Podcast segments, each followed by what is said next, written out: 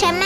找你哈啦！不论你是职业妈妈、全职妈妈还是单亲妈妈，陆家走透透，找你快乐透。什么底家啦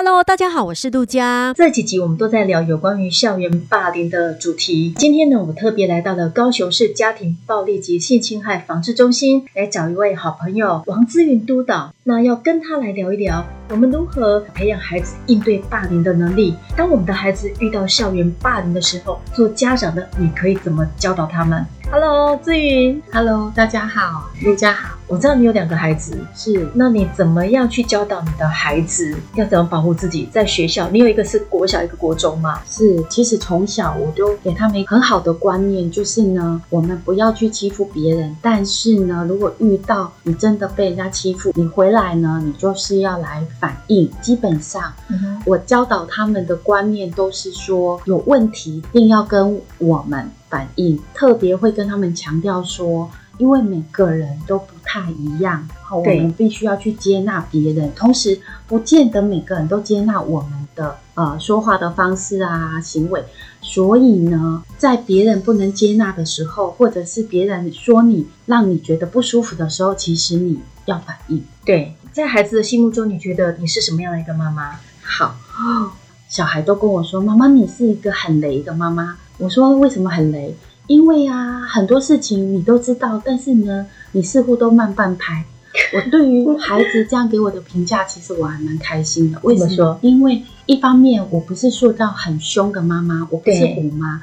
因为孩子会认为说，呃，他们不喜欢很凶的，因为有时候很凶就听不进去别人在说的话。对，所以呢，我一直在告诉他们说，其实妈妈是可以说的。无论你遇到什么问题，你没有说，妈妈没有帮到你，嗯哼，我也会觉得很苦恼。为为什么我不知道你发生什么事呢？嗯、所以呢，他给我评价就是说，很很多事情啊，好像妈妈都会知道，对，可是妈妈都不会，好像很冲动或者是很情绪化的对他们。嗯、所以我都觉得，呃，我对他们来讲，在他们心目中就觉得，哦，我是一个还蛮可以说话的妈妈。也算是包容度高一点的妈妈，我觉得我是，而且我是。还蛮有耐心的。我小时候其实妈妈跟我是没有那么亲近，嗯、所以呢，我在带孩子的时候，我们一贯的做法就是说，哎，今天还没有抱抱，一定会来拥抱。对，身体的拥抱，它会有一个能量。我一直在觉得要累积爱的能量这个东西。没错。很多人都会觉得说，怎么样跟孩子更亲近，然后让孩子靠近我们。我觉得其实最容易做的就是你每天就是跟他靠近，拥抱孩子，对，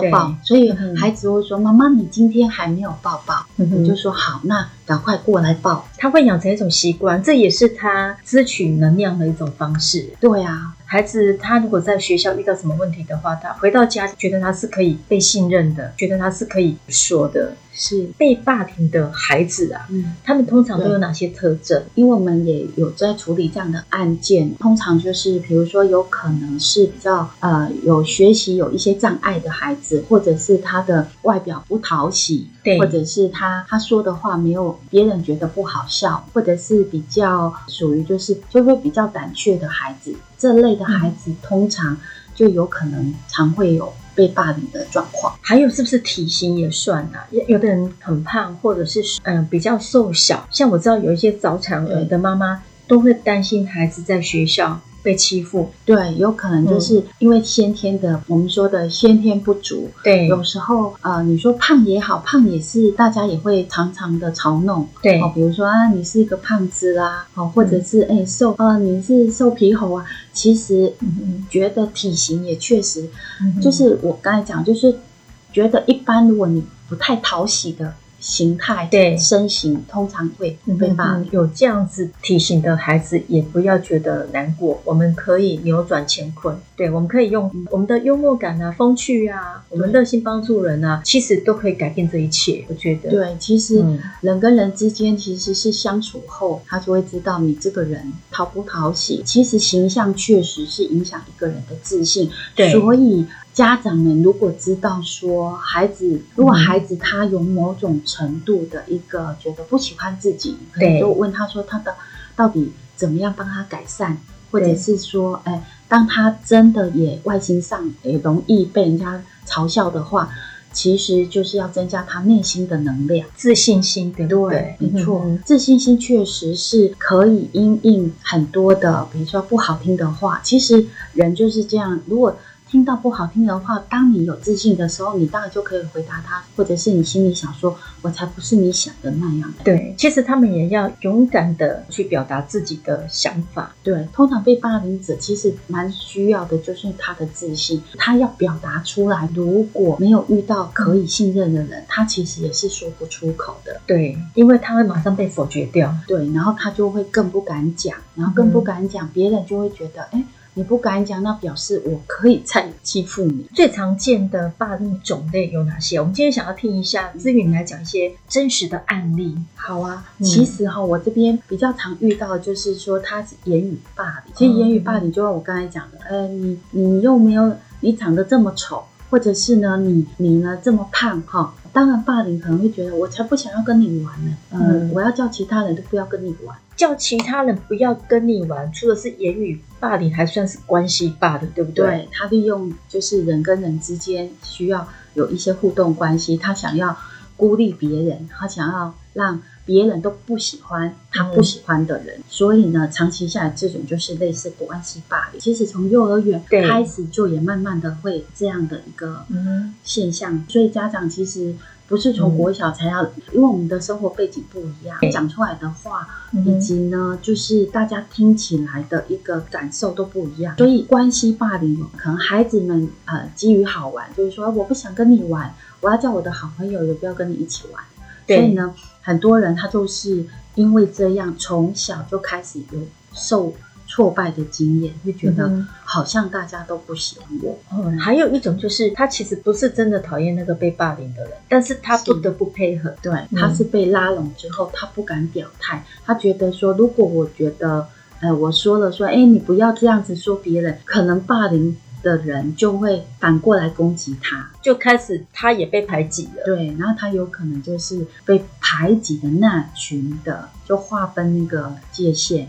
好，所以就会有有分。你如果不按照我的话做，你就不是我的朋友。这样的氛围，就是从伪霸凌这种细节，你就会发现说，哦，原来霸凌有时候是慢慢形成。你刚刚说的就是言语霸凌的部分，取绰号也算是，对不对？是啊，是啊。取绰号，还有你直接去攻击人家、骂人家的那一种。对，那还有一种是肢体霸凌。对，肢体霸凌很多时候就是。他不给他东西，他就打他一下，或者是说他就抢人家的铅笔盒，嗯等等，然后就推他一把，好、嗯哼，类似像这样，就是有肢体上已经有动作去欺负人家，好，不然就不经意的去往人家的头去打一下，这样。哦，他就习惯好像跟人家开玩笑，即使是不尊重人家，对，不尊重人家的身体。其实我很讨厌人家碰我的头，哎，好归好，你要有一个界限，你不可以去碰人家的头。我都跟我的孩子也是这样教导。如果有人碰你的头，你就要跟他讲说你不喜欢这种感觉，对，你要勇敢先表明，不然你以后他会习惯用这种方式对你哦。没对，没错。其实我也常跟孩子讲说。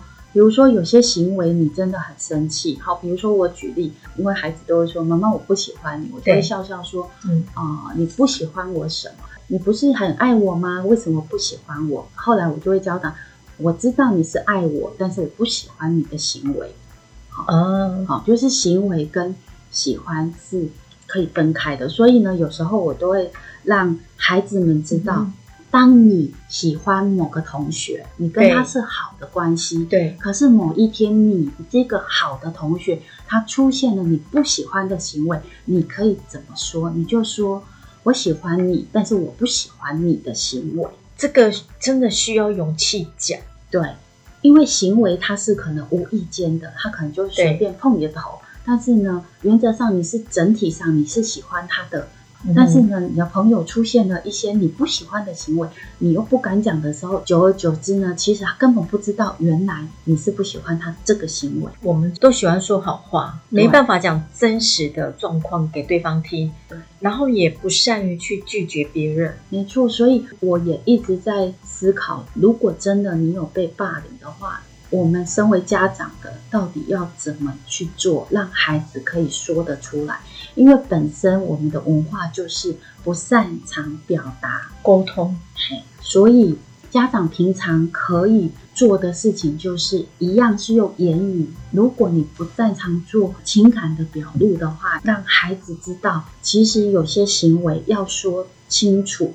嗯哼，好，你的行为跟你的情绪是可以分开的。对，那我知道还有一种是性霸凌，对，我们统称性别霸凌。我们要教导我们自己的孩子，尤其是家里有男生，你要教导他要尊重女性的身体，尤其是那种国中生会去开那种女孩子的玩笑。那其实有时候女孩子是很受伤的，他们可能不知道是。呃，因为我们比比较不常谈的都是啊、性的隐私，所以呢，很多孩子他会挑起一些呢大家会觉得好玩的话题，比如说看到他的同学呢胸部已经在发育了，他就有意无意的就去碰人家一下，好、哦，所以有点性骚。但是呢，他可能又呃去告诉他的同学说，你看他的身材胸部这么的大，让这些孩子呢就去附和。所以呢，就渐渐的，就是会变成他就是单一，好，就是固定的这个对象，就会常常会收到别人啊，别人说你啊，胸部很大啊，你要不要让大家看一下啊？就常常有这样的一个话语。我知道有很多国中或是甚至高中的女孩子，他们会故意驼背，因为他们会自卑，因为他们会觉得自己跟人家不一样，为什么自己那么大？出社会才知道他的好，你知道吗？是啊。所以啊，我也跟孩子讲，其实哈，有些人他控制不了自己的嘴巴，但是呢，还是会回归到说，到底你你能不能去抵挡哈这样的一个不好的一个言语，也是一种教孩子怎么去分辨这个人他到底是好意还是他不怀善意。女孩子遇到这样的问题，她要怎么跟对方讲说，不要再这样开我玩笑，就像我这样吗？你们不要再这样开我玩笑。这有效吗？原则上，大部分的孩子他是说不出来的，因为会说这种玩笑的人，可能在班上是比较强势的，或者说比较是可以左右他人呃行为的人。所以我会建议，就是其实孩子在第一时间可以的话，他是需要找信任的人去说，比如说像导师或者是家长。每次在处理这样的事件，都会发现，其实家长永远就是最后一个知道的。孩子在学校发生什么事，他不带回去家里。对，所以呢，我们通常在面对这样的事件，我们为什么会去校园也做宣导？原则上是要让老师们也要去知道怎么去处理，当孩子间的一些。性别上的一个霸凌的时候，他怎么去处理？比如说，我现在是执法人员，我们当然会去教导呃学校呢，去面对这样事件的时候，对，要赶快的去让孩子呢，在呃可能带到辅导室，或者是呃让把整件事件呃能够先去说出来，嗯、然后才能够去判断说这一件事情是不是要赶紧的去让家长也知道。对，但是有些孩子他确实是说不清楚、讲不明白，嗯、所以在关照孩子的当下，其实呃，我会觉得态度其实是很重要。比如说，我们常常也会发现，呃，老师们都会说：“嗯、你不要理他们就好。”真的，你知道这句话呢？它的深层含义是什么？深层含义就是孩子他就会解读成我的痛你觉得不重要，没错，因为我已经在跟老师你反映了，可是你就你在求救了，对，你就是很简单，好像觉得啊，你不要在意啦，你不要理他们就好。可是这一件事情他已经很勇敢的说出来了，没错。可是他得到的回应，既然是老师好像似乎只是用一个很轻描淡写的态度去回应他，其实根本解决不了他内心的压力跟焦虑。没错，如果这些孩子一直反复的做让女孩子不舒服的行为，其实老师就是要有责任跳出来处理的。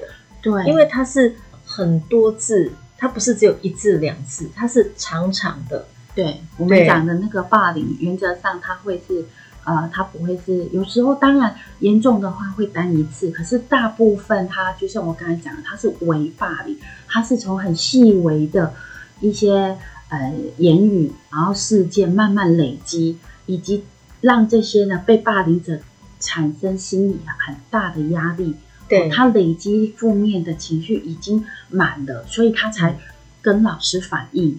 好，那老师跟家长其实。啊、呃，我刚才讲了，有时候他不知道怎么跟家长讲，可是他大部分我们的案子都是因为在校园，所以原则上，其实他的好朋友如果也知道这件事情，是会反映给老师的。那老师当下的反应，其实就要知道怎么去处理，也就是说，嗯、呃，必须要让他说得出来，这件事情就很重要。老师不是说不要理他们。而是老师要去了解到底发生什么事。对，比如说我举例，我常遇到就是呢，我最近好几个案子都是因为很多孩子在课堂上他在写测验卷的时候是会作弊的。那我们这些孩子呢，就是有的人他因为看不下去，他就会觉得你为什么要作弊，所以他跑去跟老师说。可是他是因为呃讲了以后呢，他得到的回应是。哦，老师知道了，这些人都会作弊，你不要理他。可是呢，接下来他的处境变成很艰难，是因为同学们到后来都知道谁去告诉老师谁作弊，所以呢，底下的氛围就开始串联，就是说你又没有那么厉害，你以为你是谁呀？自以为你很清高啊，开始弥漫在他身旁，就是这些言语。但是他有苦说不出，老师变成霸凌者，因为老师不知道怎么处理，所以变本加厉的让这个孩子就会觉得回到家之后，他因为不知道怎么说，所以呢，常常家长来反映都是说奇怪，我女儿怎么拒学，不愿意上学。对，这个就是被霸凌的一个状态，你可以看得出来，他不想去学校。对，那你就会觉得那环境是不是很重要？就是诶他在家，他很开心。可是呢，要去上学，就说我不想去学校。你就可以知道，学校一定有发生事情。所以家长其实，当孩子已经有某种程度告诉你说，我不喜欢学校，嗯、我不喜欢那个同学，他可能只有讲这样，他并没有讲后续。为什么不喜欢？其实我很期待，就是家长呢跟我一样，就是你就追问下去，你怎么了？嗯、对，嗯，你可不可以告诉妈咪怎么？对，不要说你就是怎样，难怪会怎样。对，很多家长就是这样。比方说去补习也是一样，嗯、去补习班，他有可能被性骚扰，但是他不想去，但是他的妈妈可能就觉得说，是因为他不想要去。花时间去学习，但是他没有了解他真正为什么不想去补习班的原因。对，孩子有时候是不好意思讲哦，而且因为自己本身有小孩，我觉得我还算很有耐性啊，所以呢，我就会说哦，那妈妈等你说，因为妈妈不知道你发生什么事。嗯哼，嗯，我就是不想去上学啦。好，我就会问说，那你总是要告诉我为什么不想去上学，不然我帮你请假。你总是要让妈妈知道到底发生事，这个也是我在教导我女儿的时候，好，我女儿也也有这样的跟我这样的对话。对，其实真的妈妈或是爸爸要成为孩子可以信任的对象，他才会跟你讲关于校园霸凌这件事情。除了家长呃很重要以外，我觉得老师是关键人物，老师的态度都会影响到这个孩子被霸凌的程度。哎。是啊，所以才会说遇到什么样的老师其实也很重要。真的，其实你看，现在新闻上不是一直在报道，其实老师也是霸凌者。没错，大家看到这两天的新闻，是不是就会觉得说，哇，其实老师也真的要去学习，去分辨什么叫霸凌者，那自己会不会成为霸凌的那个人？没错，尤其是那个言语不知不觉的伤害也是。因为现在肢体霸凌的比较比较显而易见，可以看得到。对，可是那些言语关系那个哈是看不到的。对，那个真的要观察，因为关系很微妙。没错，我今天跟你很好，我可能明天我就跟你不好。没错，没错。嗯，网络霸凌也是现在这个三 C 时代下所产生出来的很严重的问题耶。对啊，我们也常看到很多时候呢，因为它是匿名的，它有时候的文字呢，真深的很，会刺痛哦、嗯、被霸凌者的心。有时候你根本不了解事情的原貌。有些人呢，反正他是匿名，他就随意的呢去发表他自己的言论。有时候呢，就会带有批判哦，甚至指责的文字，让这样的呃现象呢，也会使得就是呢，在。网络呢被霸凌的状况呢，其实也越来越严重。可能他们在网络上，大家在聊天，突然有一个人进来，大家都不讲，这也是一种网络的霸凌嘛？对，因为他知道一讲呢，他可能又要又要长篇大论，或者是他就是那种比较是属于批判别人的人。嗯哼，好，然后所以大家可能也觉得，其实我我不喜欢，那我就。好，我不想要跟你互动。嗯哼哼哼哼。网络确实在我们现在的一个孩子的一个生活里是非常重要的媒介。孩子在玩手机，我都会问孩子说：“你在网络上有没有被同学或者说你认识的人，甚至不认识的，有说些什么让你不舒服？”嗯，我都会特别的问这一句，是因为有些人他根本不认识。可是，如果他被中箭了，哈，比如说他被人家批判了，我相信每个人都会不舒服。没错。那因为现在手机不离身嘛。所以家长可以的话，在跟孩子聊天，就多问一句说：那你在使用手机的时候，有没有觉，哎，你觉得谁的言论啊，或者是有没有发现让你很不舒服的言论？他如果说有的话，你就开始可以有机会可以了解。对，没错，嗯嗯嗯，你就更能够去深入他到底发生了什么事，而且前因后果，你根本有时候孩子讲不清楚，你用看的，其实你自然也可以。找得到他的来龙去脉，嗯哼哼，而且呢，也要留意一下孩子网络交友的状况，因为网络很容易就交到一些莫名其妙的人。是，而且呢，不要乱加赖，哦，真的，真的，很多人就是因为呢太渴望交友了，所以呢，网络的诈骗，尤其是交友软体，嗯，真的要很留意。对，这个是需要家长多关心。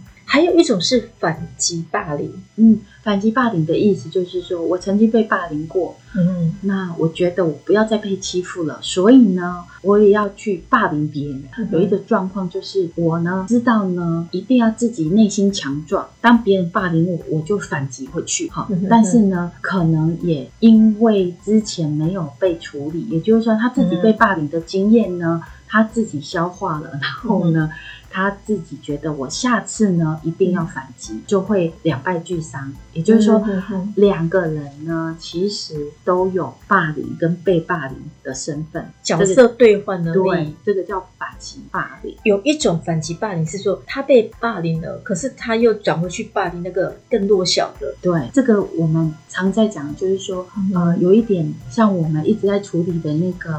暴力事件一样，对，我被欺负了，我不喜欢我自己被欺负，所以呢，我也要让别人知道被欺负的感觉。所以呢，没错，我强大了，我要去欺负别人。